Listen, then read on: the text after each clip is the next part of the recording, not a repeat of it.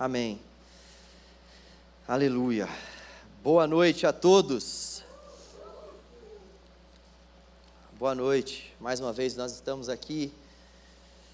Graças ao Senhor que nos trouxe, que tem nos mantido de pé. Que bom que você veio. Eu preciso confessar algo para vocês.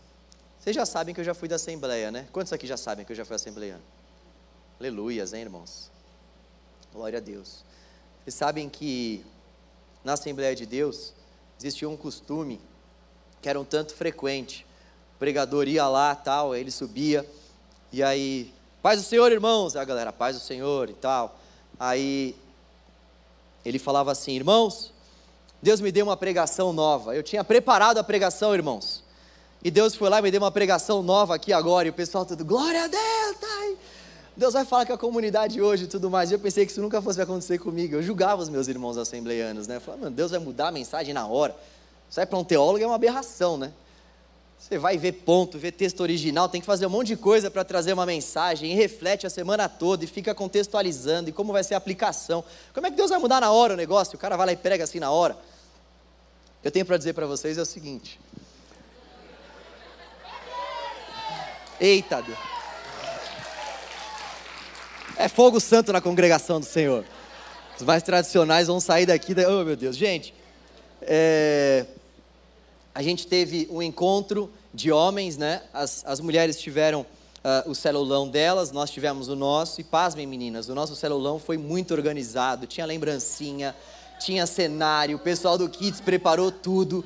Tinha um C e um J que vocês não tinham lá naquele templo 2, porque o C e o J ficaram conosco. E aí, estou falando aqui porque foi a gente que trouxe, mas você vê que sempre tem, né, uma, uma enviada de Deus. E aí, durante a nossa reflexão no celulão, o Senhor me fez lembrar algumas coisas. E eu estou com a palavra ali preparada. Eu ia falar sobre trabalho, descanso e propósito, ou melhor, trabalho, propósito e descanso. Uh, nós não vamos falar sobre isso hoje, tá bom? Porque eu tenho discernido que nós precisamos falar sobre um outro assunto e nós já estamos com a nossa agenda de assuntos já em relação ao nosso desafios contemporâneos já esgotado, né? Próximo final de semana a gente já tem já um assunto e nos outros também. Então, não teria espaço para falar sobre os dois assuntos. Estou só falando tudo isso para te dizer que hoje então Deus deu o sermão na hora para o pregador. Aleluia. E. É, não, gente, não precisa aplaudir, não. Eu fico tímido, não precisa aplaudir, não. A glória de Deus. É, deixa eu voltar aqui, eu fico meio sem, sem jeito. Poxa, vi, estava indo tão bem, vocês são doses, viu? Os nossos visitantes, isso não acontece direto. Voltem mais vezes em um dia normal, viu? E eu queria indicar, então, uh, uma das minhas referências para preparar a pregação sobre trabalho, propósito e descanso, para que você que queira de repente se aprofundar nesse tema possa. A principal referência é do Bernardo Shaw, ele tem um livro muito bom sobre esse assunto que se chama Trabalho, Propósito e Descanso. Então, se você quiser estudar mais sobre esse assunto, por favor, compre esse livro que você vai ser muito abençoado. Eu queria fazer uma pergunta para vocês, para a nossa reflexão aqui. Vocês acreditam em Satanás? Geralmente a pergunta é outra, né? Vocês acreditam em Deus? Aí todo amém, eu acredito. Mas será que a gente acredita mesmo em Satanás? Será que nós temos fé em Satanás? Será que nós acreditamos na existência dele? Eu tenho bastante dificuldade de falar sobre esse assunto de uma maneira bastante aberta. Eu tinha mais, agora eu tenho menos. Porque muitas vezes quando a gente ouve os pregadores por aí falando sobre esse assunto, os pregadores, de forma geral, eles caem em dois principais erros. Ou eles subestimam muito Satanás, de modo que eles enxergam Satanás até na iluminação, eles enxergam Satanás no telão, eles enxergam Satanás passeando pela igreja, no meio do corredor, vem demônio em tudo quanto é lado, então é um grupo que é até bastante conhecido, né? Talvez você que tem amigos não cristãos ou familiares, talvez você já tenha que explicar, talvez você já tenha que ter explicado alguma vez para essas pessoas que isso não fica acontecendo na sua igreja, que você mesmo não fica vendo demônio em tudo quanto é canto. Porque tem um grupo realmente que acaba dando muita ênfase para isso, né? Em diálogos com Satanás, e aí a gente liga a televisão, muitas vezes você se depara com uma conversa ali entre um ministro e Satanás, eles conversando tipo numa boa, trocando uma ideia. Então, tem muita gente que acaba levando a coisa para um outro lado. E isso muitas vezes faz com que a gente não dê crédito para a presença de Satanás e para as manifestações dele no nosso meio. E aí tem uma galera que, por não dar crédito, tem uma galera que vai para o outro extremo, que ao invés, então, de superestimar, acaba subestimando. Ah, isso aí não existe. Isso daí é coisa da igreja primitiva. Você fala, pô, mas espera aí, uma das coisas que Jesus mais fez foi expulsar demônios. Não, mas isso era para o contexto dele e tal, é que as pessoas eram endemoniadas naquela época. Hoje em dia, isso não acontece muito. Então, as pessoas elas acabam, esse outro grupo de pessoas aqui, acaba não dando tanto foco para isso, acaba não levando em consideração que existe uma luta. Existe uma luta na qual eu e você fomos inseridos. E não adianta a gente tentar fugir desse fato, porque se a gente foge desse fato, na verdade, a gente nem consegue explicar o mundo no qual nós vivemos. Uma das explicações para as desgraças e para as contendas e, e males que nós vivemos nesse mundo é justamente por conta do poder das trevas. Da mesma forma como Existem pessoas que são influenciadas por Deus para abençoar as nossas vidas, para pregar o Evangelho, para fazerem o bem para nós. Da mesma forma como Deus levanta pessoas, e essas pessoas são abraço do Senhor para nós, boca de Deus para as nossas vidas, pessoas que nos exortam, pessoas que mandam mensagens para nós da parte do próprio Deus. Eu acho que você já deve ter vivido isso, presenciado isso, alguém te mandar uma mensagem, te dar um abraço e te dar uma palavra que você fala, cara, não era aquela pessoa que estava falando aquilo para mim, era Deus que estava usando a vida dela. Só que por outro lado, o inverso também é verdadeiro. Se nós cremos nesse poder de Deus que atua, nesse Deus que influencia, a palavra de Deus vai dizer para nós que existe também uma força contrária a essa força, que eu vou colocar aqui como uma força do bem, existe uma força do mal, evidentemente não tão poderosa quanto essa força do bem, mas existe uma força do mal, liderada pelo nosso adversário, que é Satanás, que é uma força que também influencia pessoas no sentido negativo. Estou falando sobre força, mas Satanás é uma pessoa, nós vemos esse, esse relato nas Escrituras. Um ser espiritual que atua, e atua de maneira negativa, e atua para nos destruir, e atua rondando a nossa vida, preparando ciladas para que eu e você venhamos cair. E a gente não pode superestimar esse nosso adversário e esse exército que trabalha para ele. Nós não devemos superestimar porque nós precisamos acreditar no poder do nosso Deus e nós precisamos acreditar que agindo Deus ninguém pode impedir. Mas nós também não podemos subestimá-lo e achar que tudo que a gente passa tem uma explicação científica, ou então tudo que a gente passa tem uma explicação humana, descartando totalmente o fato de que o mundo espiritual existe, é real. Eu queria te convidar para ler um texto que fala sobre isso. Efésios capítulo 6, a partir do versículo 10. Efésios 6, 10.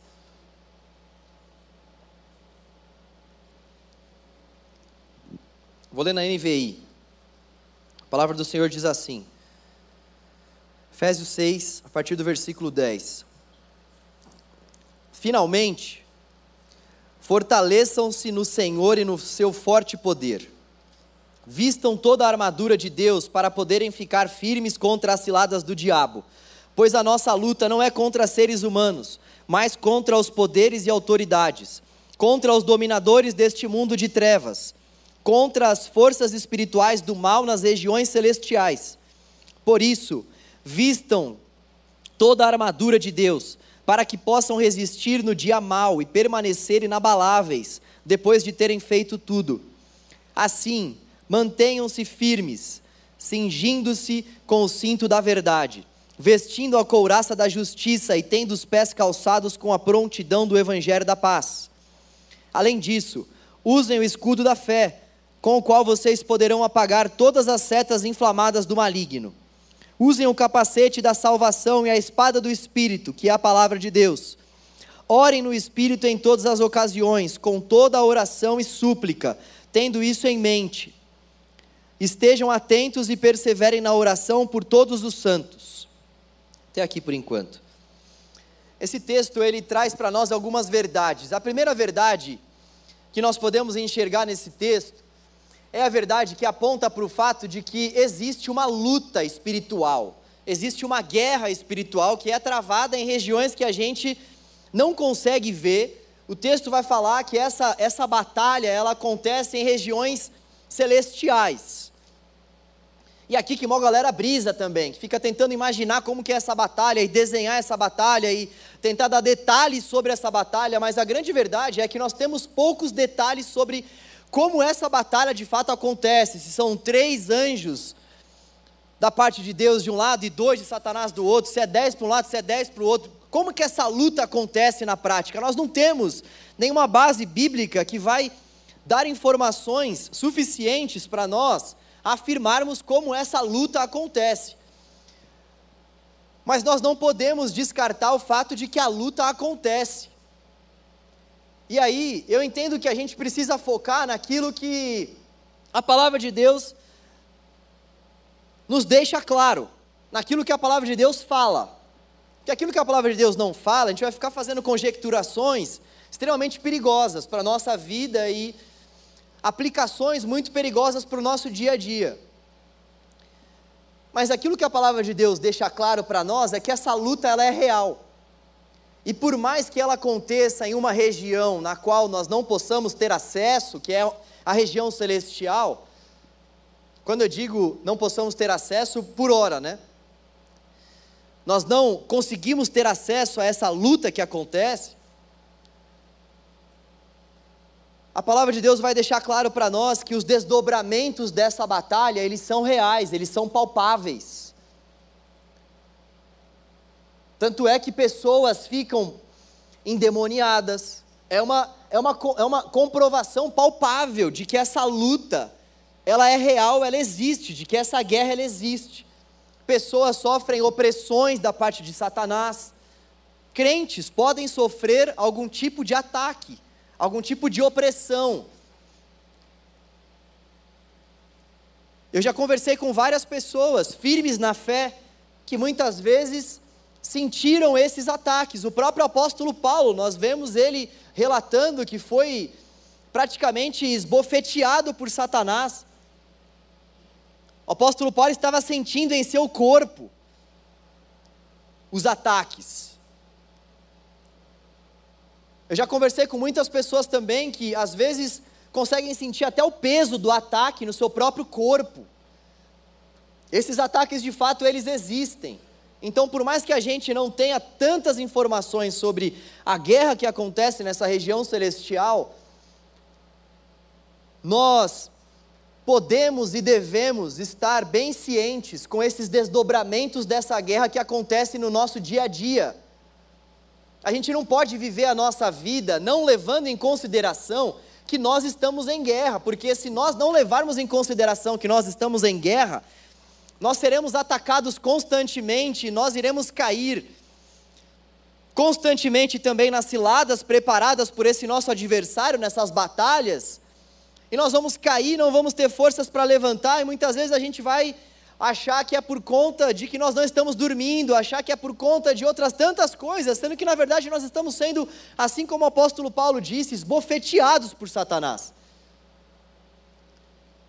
Volto a dizer, nós temos que ter muito cuidado. Não é que você vai ter uma dor nas costas, Satanás, filha da mãe. Não é esse o ponto, mas ao mesmo tempo, também não é a gente viver a nossa vida como se a gente não fosse atacado constantemente, porque o próprio Cristo foi. Quando nós pegamos o texto de Mateus 4 para dar uma olhada, nós vemos ali que Jesus, antes de iniciar o seu ministério, foi levado ao deserto. Sabe por quem? Pelo Espírito. Sabe para quê? Para ser tentado pelo diabo. Jesus foi levado ao deserto pelo Espírito para ser tentado pelo diabo. O próprio Jesus passou por essa situação. Então, existe essa luta sendo travada.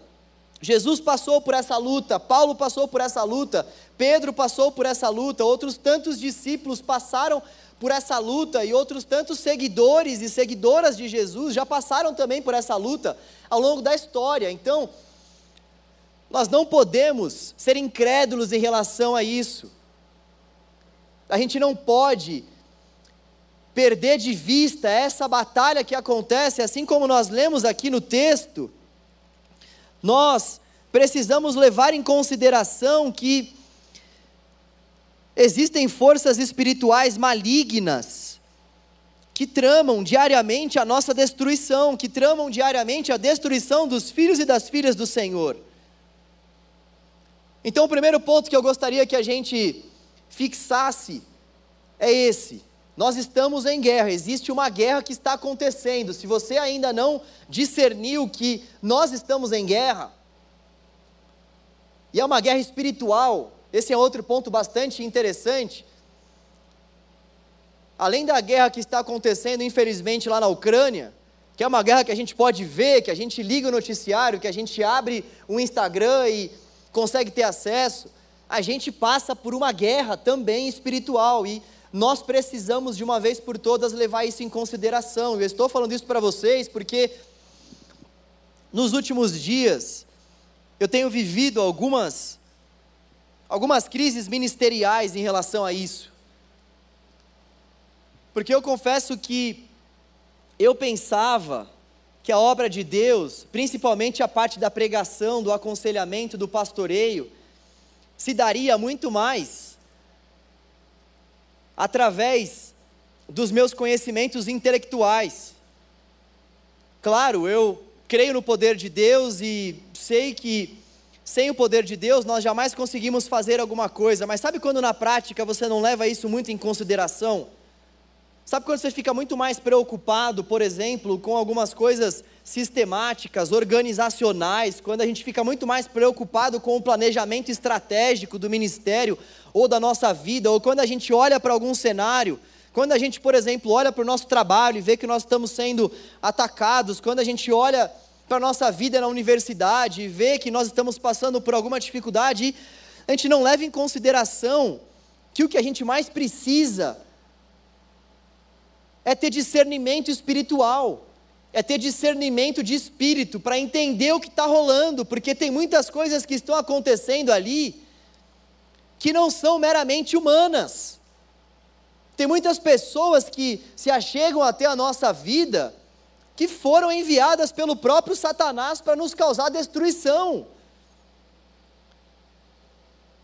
Tem muitos contextos de vida que muitas vezes a gente acaba fazendo parte sem perceber que aquele contexto é um contexto que está sendo dominado pelo império das trevas e não pelo império da luz. E a gente vai vivendo a nossa vida e não vai percebendo isso.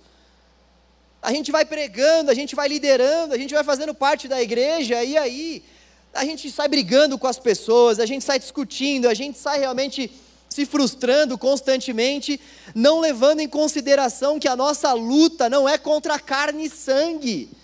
A nossa luta não é contra aquilo que nós muitas vezes podemos ver. E a gente vai se desgastando. Qual que é a consequência disso? A consequência disso, a consequência de não discernir espiritualmente aquilo que acontece na nossa vida, a consequência disso é que, principalmente, nós ficamos exaustos, nós ficamos extremamente cansados.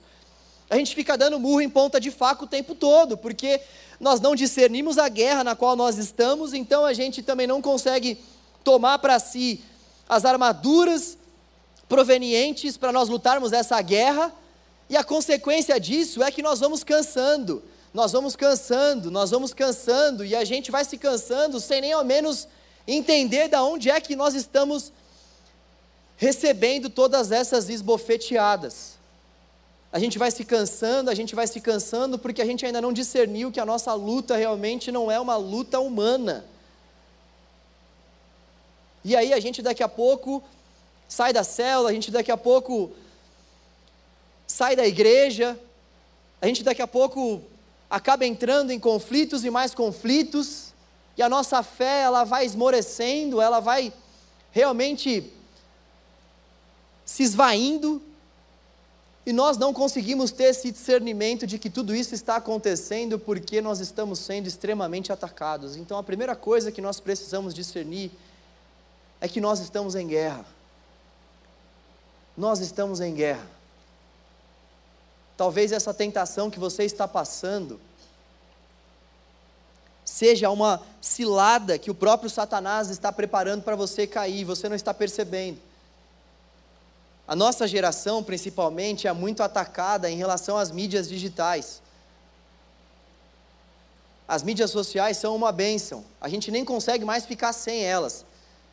Se eu chegar para vocês aqui e falar assim, gente, vocês imaginam um mundo sem mídias sociais, sem redes sociais? Vocês imaginam um mundo sem WhatsApp? Quando isso acontece, quantas vezes o WhatsApp cai, a gente fica algumas horas sem WhatsApp, gente, parece que é assim, uma catástrofe global. Parece que vai entrar aquela música da Rede Globo. Pam, pam, pam, pam, pam, pam, pam, porque a gente não sabe lidar com esse tipo de situação. E eu vejo que Satanás tem usado muito as mídias e as redes e todas essas coisas para nos atacar. Por exemplo, esse é um ataque muito feroz que ele usa contra nós. Então, a gente chega em casa muitas vezes do culto, do trabalho ou da onde quer que seja, e a gente vai e faz o que antes de dormir? Pega o celular e vai ali sem perceber que nós estamos sendo atacados, sem perceber que existem pessoas influenciadas pelo maligno, que estão postando conteúdos ali. E a gente muitas vezes não dá crédito, porque assim, não é porque a pessoa não foi lá e não fez um pacto de sangue com Satanás que ela não está sendo influenciada por ele. Por nosso discernimento, em grande medida, a gente associa alguém que está sendo usado por Satanás mesmo, e aí a gente olha para alguma coisa e caracteriza aquilo como sendo obra de Satanás, quando aquilo é algo muito explícito. Só que a estratégia de Satanás no nosso meio tem sido cada vez mais implícita, tem sido cada vez mais velada. Eu costumo dizer que muitas vezes a gente sempre acha que Satanás vai vir com aquele tridente, aquela coisa. Tanto é que quando a gente faz peças e uma série de coisas, quando vai ter a festa de Natal, quando vai ter a festa de Páscoa, que Satanás vai de alguma forma ser retratado na peça, ilustrado, é sempre com aquela roupa preta, é sempre com aquela cara má, é sempre com aquele tridente, é sempre com essas caracterizações que a gente olha e fala, cara, isso aí é, é Satanás. Isso aí é o, é o encardido, olha só, está até sujo, está até vestido de preto. A gente acaba fazendo essas associações, mas quando tem alguma coisa que aos nossos olhos é bonito, ou melhor, é bonita, já que eu estou falando de uma coisa, quando tem alguma coisa que aos nossos olhos é bela, a gente olha para aquilo, a gente tem muita dificuldade em associar uma influência maligna por trás dessa coisa, porque a gente vai muito pela aparência. A gente vai muito pelo aquilo que os nossos olhos estão vendo. Então, poxa, uma possessão ali, ó, Satanás está ali presente. Mas e numa igreja cheia? Uma igreja lotada? Será que ele também pode estar presente? Gente, é só ligar a televisão. Não generalizando. Mas se você tiver um pouco de tempo e ligar sua televisão em uns quatro, cinco canais que se dizem cristãos, você vai ver ali a própria manifestação de Satanás em pessoa. E são igrejas que estão lotadas, templos que estão lotados. Nós estamos em guerra e nós precisamos tomar muito cuidado com esses ataques, com aquilo realmente que nós estamos absorvendo para nós. Quais são os conteúdos que nós temos realmente absorvido? O que tem nos alimentado? Qual foi a última vez que você discerniu algum ataque de Satanás no seu dia a dia, que você parou e pensou: opa, peraí, eu estou sendo atacado, isso aqui é um ataque. Quando foi a última vez que a gente discerniu algum tipo de ataque espiritual que nós estávamos passando? Sabe, se nós não estamos discernindo esses ataques que nós estamos passando, isso quer dizer que nós não estamos discernindo que nós estamos em guerra, mas a palavra de Deus vai falar que essa guerra acontece. Então existe alguma coisa que a gente tem que rever na nossa caminhada em relação a esse primeiro ponto. Porque se a gente está vivendo a nossa vida e se a gente não está discernindo realmente esses ataques, de onde eles estão vindo, a consequência de não discernir é que nós vamos, além de nos cansarmos, nós vamos acabar cedendo a essas ciladas, porque só existe uma forma da gente conseguir discernir essas ciladas, entender que nós estamos em guerra, entender essa guerra que acontece. Segunda coisa que nós precisamos entender, que o próprio texto vai nos dar alguns indícios, é sobre como esses ataques acontecem. Nós precisamos conhecer o nosso adversário. É um cenário bem, bem de uma guerra mesmo, sabe? Um filme antigo que narra a história de alguma guerra, que aí os caras precisam fazer uma verificação em relação ao território do oponente para ver aonde eles vão atacar, quais armas eles vão usar, quantas pessoas eles vão colocar para irem em direção ao sul, quantas eles vão colocar para irem em direção ao norte. É uma guerra, você precisa saber sobre estratégias, você precisa conhecer o teu adversário. É claro que a gente não vai dar um curso aqui na EBM se aprofundando em Satanás. Não é essa a ideia. Eu acho que o Roberto ia gostar dessa ideia falando nisso.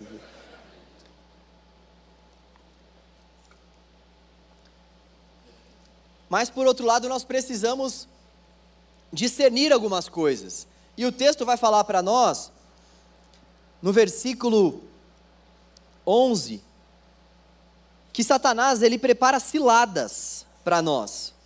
E é interessante a gente buscar ajuda aqui do grego, porque essa palavra ciladas é uma palavra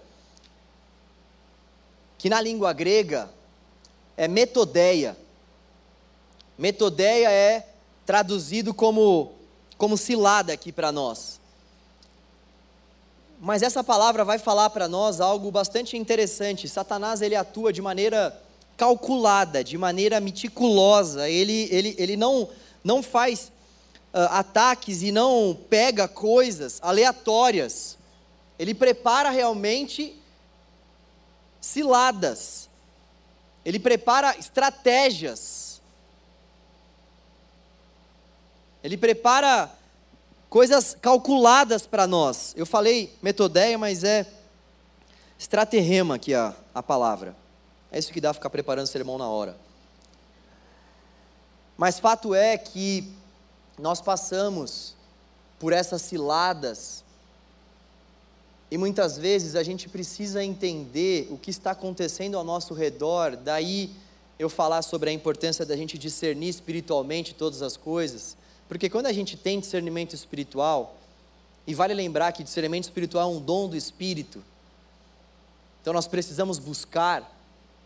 Quando nós temos discernimento espiritual, a gente consegue entender esses ataques e consegue entender essas ciladas no início. A gente consegue discernindo que estão acontecendo coisas ali orquestradas. Essa é a ideia aqui da palavra. Não é um negócio aleatório. É um negócio orquestrado, é, é algo preparado mesmo. Sabe o marapuca para você pegar, por exemplo, um animal numa floresta? Você prepara ali algo ali mesmo para que ele caia naquela cilada. Você pensa, você, você planeja.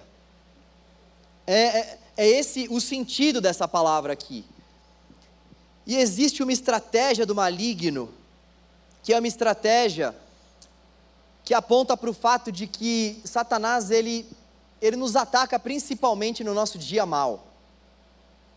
Ele, ele nos ataca constantemente, mas nós precisamos de uma atenção ainda maior no nosso dia mal. E quando a palavra de Deus vai falar sobre dia mal, ela não está se referindo literalmente a um único dia, pode ser uma semana má, pode ser um mês mal, pode ser um ano mal. Você de repente aí falasse, pastor, você não sabe, eu estou cinco anos mal, meu Deus do céu, vamos orar aqui por uma sessão de descarrego aqui para a tua vida, mas de repente você está passando não somente por um dia mal, mas por momentos maus, por períodos maus.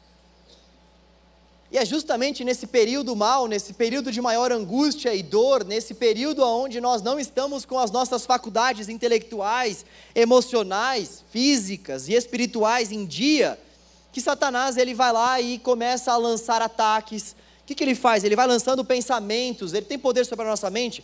Evidentemente não, nossa mente ela é tomada pelo Espírito Santo de Deus e toda, todos aqueles que creem em Cristo têm a mente de Cristo. O apóstolo Paulo vai falar sobre isso. Então a gente não precisa cair nessa paranoia de que Satanás tem a nossa mente à sua disposição. Eu vim de uma igreja que falava assim, não era Bleia, tá? Por incrível que pareça, eu amo a Assembleia, mas eu vim de uma outra igreja que falava assim, gente, você não pode falar o que você está passando aí como dificuldade, como tentação. Você, é do, você vai falar, Satanás vai descobrir se você falar. Quantos aqui já ouviram algo nesse sentido? A igreja é uma bênção, irmãos. E aí, a gente ouve isso e aí você fica com aquela ressalva de chegar e de falar alguma coisa. Não, mas eu vou falar, mas ele vai saber. Poxa, mas ao mesmo então, peraí, eu, eu vou ficar fazendo orações ali para Deus, só aqui, meditando e tal, mas eu não vou marcar aconselhamento, não vou falar com a minha discipuladora, porque se eu falar a gente entra em crise. Não é, não é esse o caminho. Mas a gente precisa levar em consideração que ele vai nos atacar realmente nesse dia mal, ele também pode nos atacar em um dia que, aos nossos olhos, é um dia onde as coisas estão caminhando bem, mas o ponto principal para nós é nós conhecermos esses ataques, nós temos esse discernimento espiritual, de modo que o nosso espírito, de modo que a gente que é a habitação do Espírito Santo de Deus, receba essa instrução da parte do Senhor. É isso que esse dom de discernimento espiritual causa em nós. A minha sogra, por exemplo, tem esse dom. Espero que ela ouça essa mensagem depois. Sogra, eu te amo. Minha sogra é uma bênção de Deus na minha vida. E aí ela ela tem esse dom. Às vezes ela vai orar pelas pessoas assim, ela chega e fala: "Genro, aquela pessoa ali vai manifestar e eu vou com ela assim tudo, né, que eu não sou bobo, né? Eu vou ali tudo, eu quero ver esse negócio aqui. Aí eu vou lá, ela vai lá e começa a orar e vai lá e manifesta. Eu falo, mano, que mulher da bexiga. Aí ela tá em uma outra situação, aí ela tá ali e tudo mais, ela chega e fala, meu, aquela pessoa ali tem alguma coisa estranha ali e tal. E aí você vai e começa a se aproximar da pessoa e vê que aquilo discernimento espiritual. É claro que parece um negócio muito louco, né? Tipo, tá parecendo o filme da Marvel isso aqui, né? A pessoa recebe um dom ali tal, que ela começa a ver o que tá. Não é isso que acontece. Isso não acontece com todas as pessoas. Isso não acontece a toda hora. Isso acontece de acordo com o que Deus quer revelar para ela como todo dom. Não é a pessoa que tem o dom de cura que vai chegar aqui e vai falar: Poxa, vem cá, eu vou orar por você aqui agora e todo mundo vai ser curado sempre. Mas é o que a gente tem que ir buscando e o próprio Deus que vai dando o dom, vai dando para nós esse discernimento de como a gente deve usar o dom. Foi ele que deu o dom, então ele vai dar o discernimento também, ele vai, ele vai abrindo os caminhos para nós, ele vai nos dando mais informações, ele vai clareando a nossa mente em relação àquilo, mas nós precisamos desesperadamente orar em relação a isso. Eu quero muito que você ore sobre isso, que você acrescente esse pedido de oração ao Senhor, além dos seus agradecimentos, acrescenta isso, Senhor, me dê discernimento espiritual.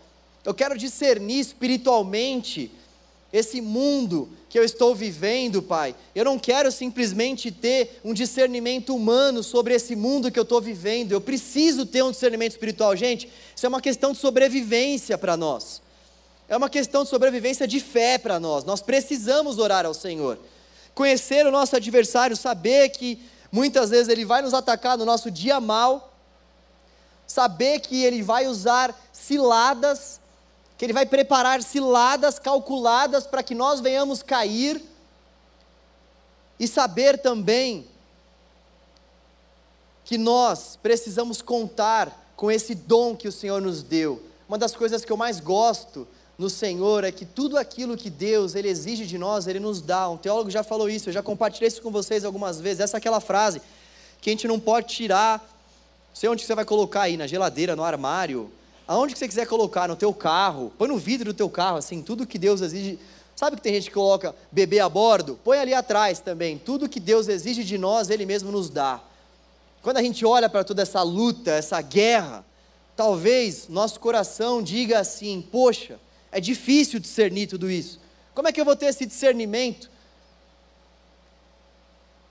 Como é que eu vou ter essa perspicácia para conseguir discernir tudo isso?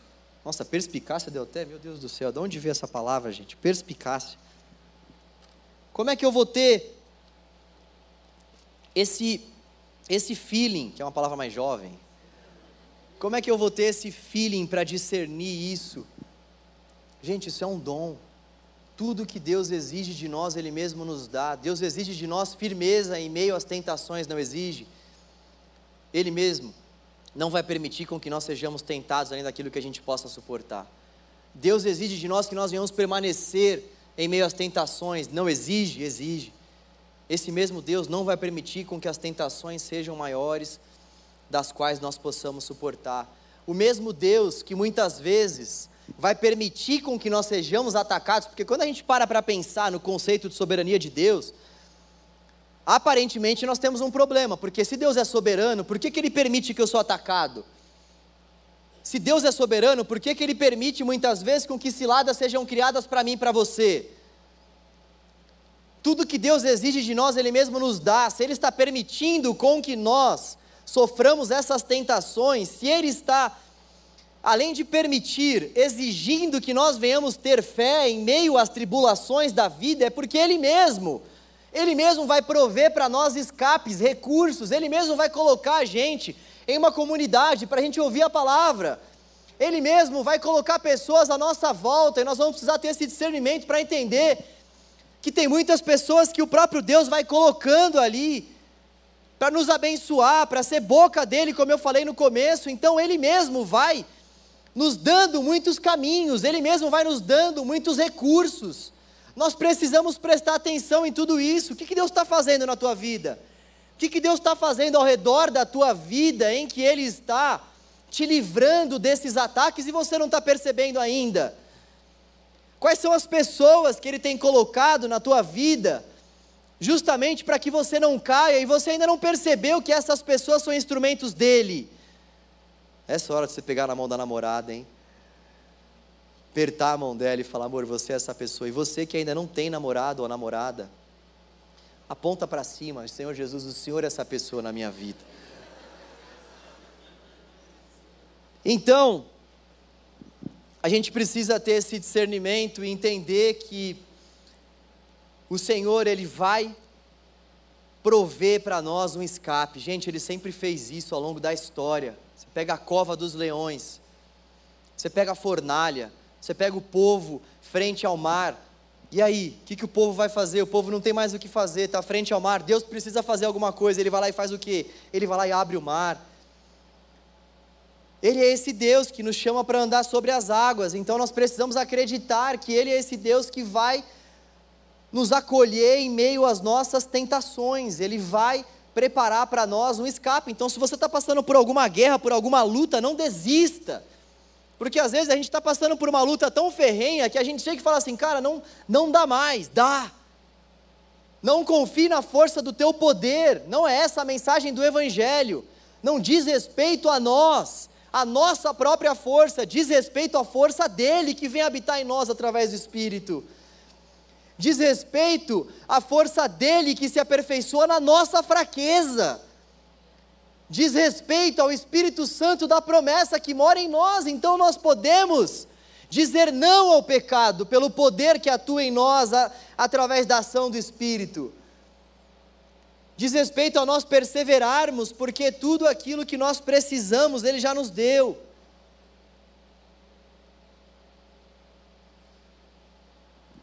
Nós precisamos de discernimento espiritual.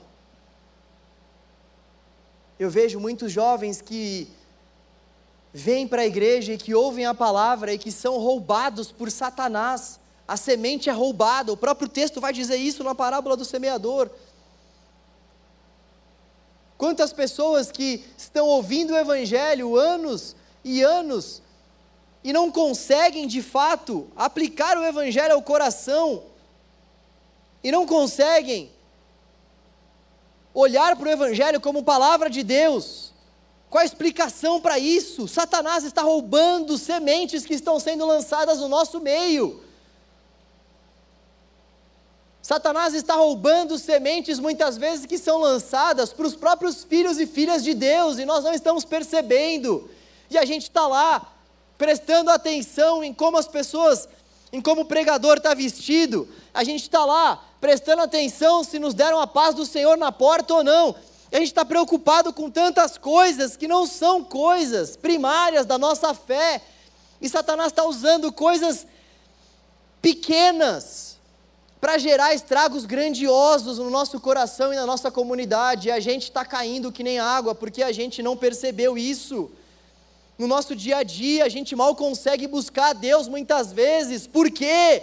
Ataque de Satanás. Nós não estamos percebendo que Satanás está usando, às vezes, uma coisa que é boa, como a tecnologia, para um fim maligno.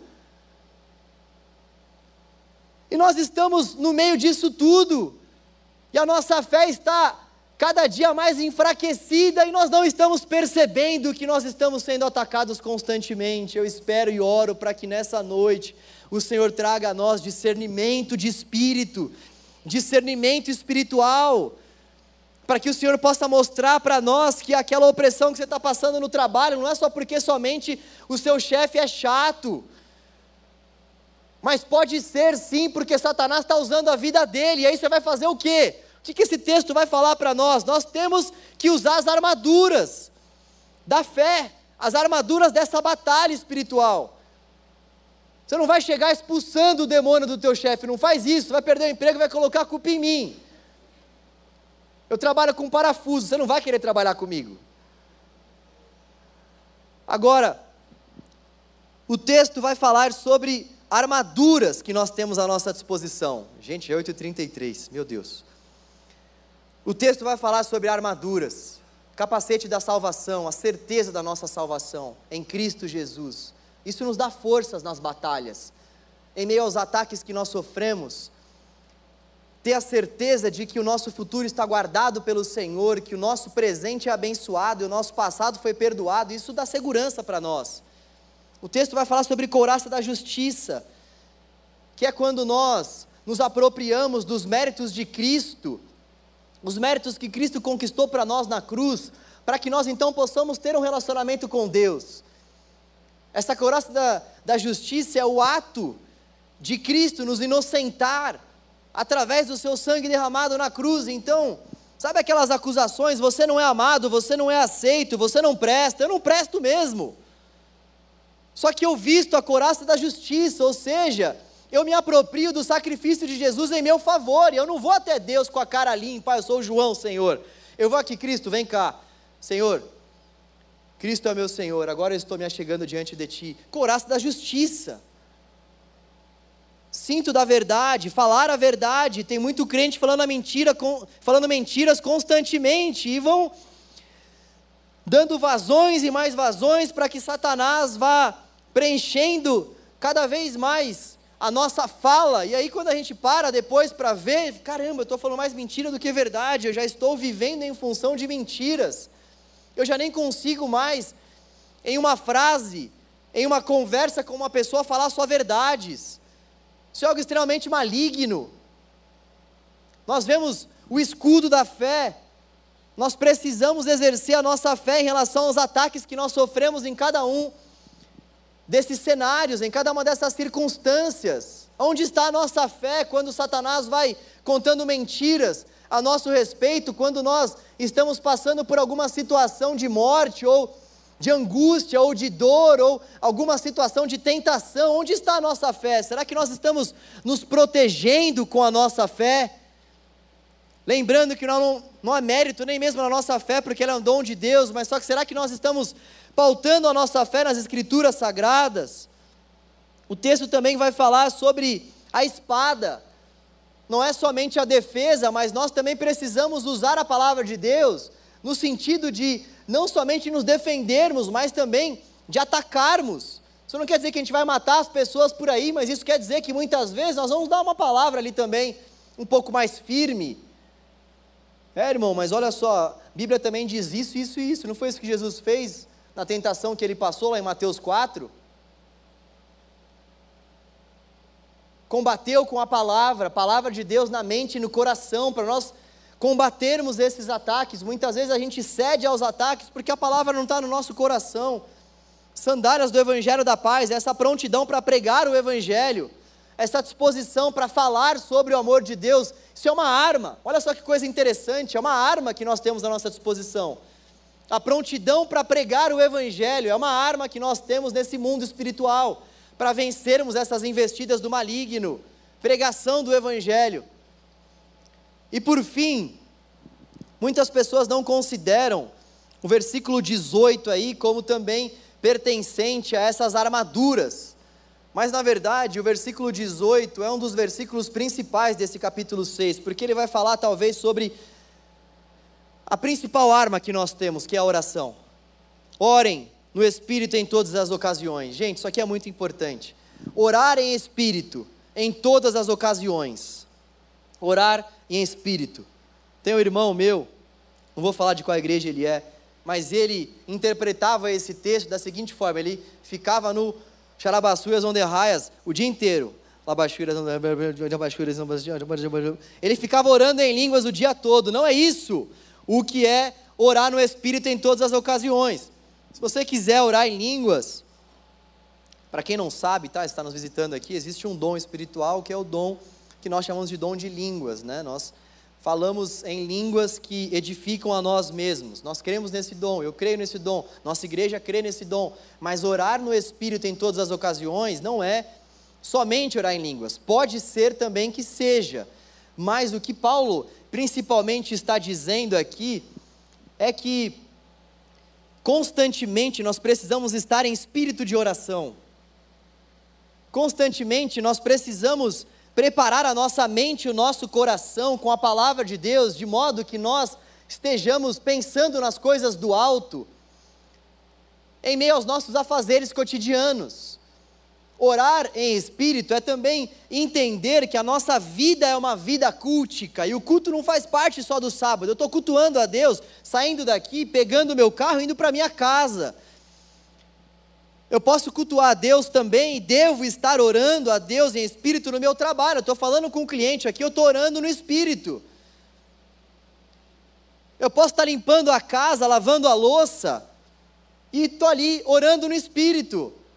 E eu não vou ser mais ou menos espiritual se eu estou, por exemplo, aqui na igreja, de joelhos orando, ou se eu estou em casa, orando, lavando louça ou passando pano na casa. Gente, eu faço isso, viu? A Paula não está aqui hoje, uma pena que ela não está aqui hoje para ouvir uma coisa dessa, mas isso não é tarefa de mulher, isso é tarefa de quem tem casa. Aleluia. Aleluia. Mulheres, vocês gostaram mais dessa parte da pregação do que todas as outras, eu tenho certeza. Estou aqui me desdobrando, falando sobre ataque, falando sobre. Mas fato é que essa oração no Espírito é em todas as ocasiões, diante de todos os nossos afazeres. Em meio a tudo aquilo que a gente faz, nós precisamos constantemente pregar a palavra para nós mesmos, ter essa prática de pregar a palavra para nós mesmos. E para encerrar mesmo, eu queria te dizer o seguinte: talvez você diga assim, poxa, mas como é que eu vou fazer para ter essa vida de discernimento? Como é que eu vou orar no espírito e tal? Isso é muito distante para mim, isso é muito distante da minha realidade. Eu mal consigo orar, ainda mais orar em todo o tempo no espírito. Sabe, eu estou começando a minha vida com Deus ainda, gente. Tudo começa com um ponto, eu já falei isso aqui. Tudo começa com a nossa fome, com a nossa sede. Tudo começa quando o nosso coração se abre para aquilo que Deus tem para fazer dentro de nós. A gente começa a entender que, na verdade, o que nós precisamos fazer é ter um coração disposto para que Deus faça aquilo que Ele quer fazer. Nós temos de um lado, o nosso Deus que deseja transformar os nossos corações, que deseja que nós venhamos ter um renovo para as nossas mentes, que deseja que a gente ore em todo o tempo, e do outro lado, nós temos o nosso coração muitas vezes endurecido pelas coisas desse mundo, pelos nossos pecados, pelos nossos vícios. E o que nós precisamos fazer é dizer para o Senhor o seguinte: Senhor, eu tenho fome, eu tenho sede, eu quero mais do Senhor, e eu entendo que para ter mais do Senhor eu preciso ter menos de mim. E eu quero começar então por esse caminho, me esvaziando. Eu quero começar te desejando. Eu quero começar, Senhor, muitas vezes dos cinco pães. Eu tenho uns dois, três, Senhor, peixinhos aqui. Tenho pouca coisa, Deus. Eu tenho um grão de mostarda. Eu não tenho muita coisa para te oferecer, Senhor. Só que eu tenho uma coisa, Deus. Eu tenho meu coração. Se você tem o seu coração para oferecer ao Senhor, você tem tudo. Você tem tudo que Deus precisa. Usando esse precisa bem entre aspas, porque o nosso Deus não tem nenhum tipo de deficiência, Ele é autossuficiente, mas nós entregamos ao Senhor tudo aquilo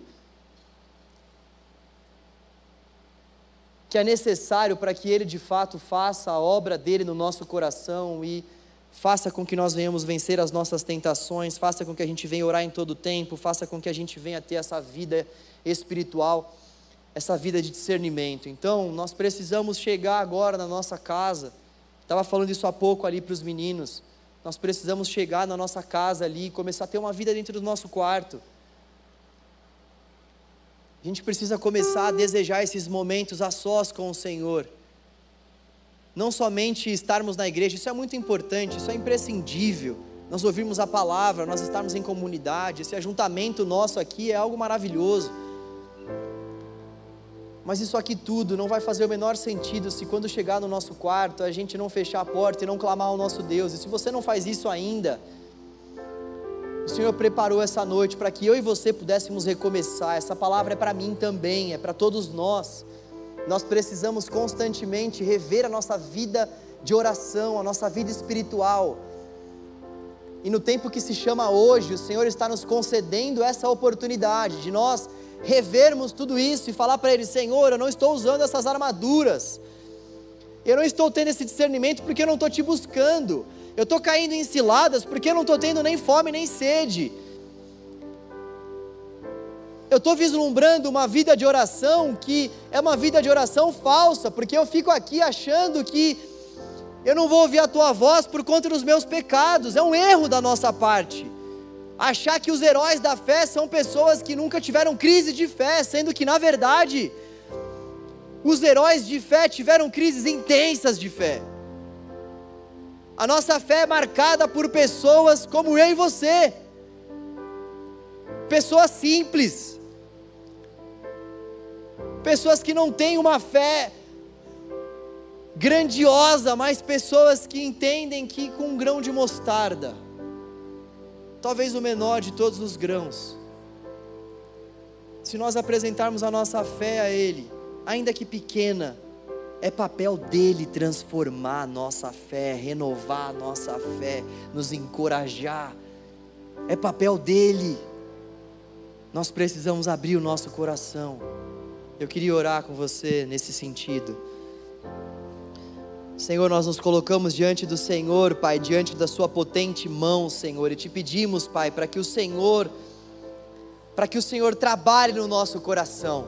Nós ouvimos a Sua palavra, Deus, e nós queremos que o Senhor nos dê discernimento em relação à guerra que nós estamos vivendo. Nós estamos em guerra e nós precisamos, Deus, de discernimento em relação a isso. Nosso dia a dia, Pai nos mostre em quais situações nós estamos passando por ciladas e não estamos percebendo. Senhor, nós queremos ter experiências de batalhas com o Senhor. Nós queremos, ó Deus, que o Senhor, Pai, traga a nossa memória, a nossa mente, as guerras que nós estamos passando, que nós não discernimos ainda, Senhor. Nós precisamos conhecer o nosso adversário, Deus, nos ajude, Pai para que nós venhamos estar atentos no dia mal, no dia bom, em todo o tempo, em todas as circunstâncias, Senhor, que nós venhamos discernir as ciladas. Oh Deus, que nós venhamos ter discernimento espiritual também para discernir quais são as pessoas e situações que nosso adversário tem usado, Senhor, para que nós venhamos cair, com que nós venhamos ter discernimento, Deus. Dê a nós discernimento, dê a nós também experiências espirituais com o Senhor.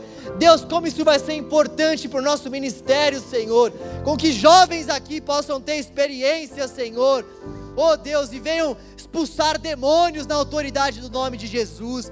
Com que jovens aqui, Senhor, venham passar por essas experiências de discernirem a ponto, ó Deus, de discernirem, Senhor, o mundo espiritual, Deus. E venham, Senhor, tomar para si as armas disponíveis para a batalha. Senhor, com que nós venhamos nos revestir do teu poder e das tuas armaduras, com que nós venhamos nos revestir das armaduras de Cristo, nosso Senhor, para que então, Deus, venhamos passar pelas guerras e pelas provas e pelas tentações, segurando firmemente em tuas mãos e prosseguindo para o alvo da nossa soberana vocação, a saber, Cristo Jesus, o nosso Senhor. É no nome dele que nós oramos. É a ele que nós recorremos, recorremos. Amém. E graças a Deus.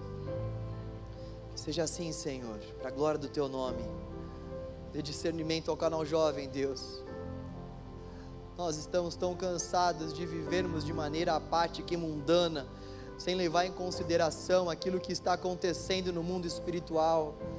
Pessoas estão sendo roubadas e tragadas pelo maligno, enquanto nós, ó Senhor, estamos discutindo coisas secundárias uns com os outros. Estamos, Deus, atentando o nosso coração a tantas coisas que não nos edificam. Dê a essa comunidade, Senhor, dê à nossa igreja, dê ao canal jovem discernimento espiritual, Deus Senhor, nós queremos que esse é um desafio extremamente contemporâneo, no qual nós precisamos da tua ajuda, Senhor, para vencer e para obter também, Senhor, em nome de Jesus, Pai. Amém, graças a Deus. Que Deus abençoe a sua vida. Não se esqueça que nós temos o nosso acampa em novembro, as inscrições estão a todo vapor. Não deixe de vir.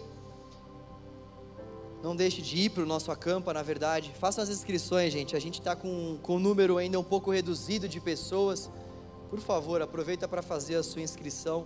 Porque a gente tem que honrar com alguns compromissos financeiros lá na acampa. Eu preciso muito que você faça a sua inscrição para honrar com esses compromissos. No sábado que vem, o nosso tema será saúde mental. Quem vai falar aqui para a gente vai ser a, a Márcia. Ela é uma psicóloga, uma mulher de Deus, uma mulher cristã uma mulher que tem estudado também teologia, é, uma teóloga e também uma psicóloga, uma pessoa super indicada para falar sobre esse assunto. E aí eu queria que você viesse, que você trouxesse também de repente algum amigo seu, alguma amiga que está passando por algum problema de saúde mental. Quem é que não está?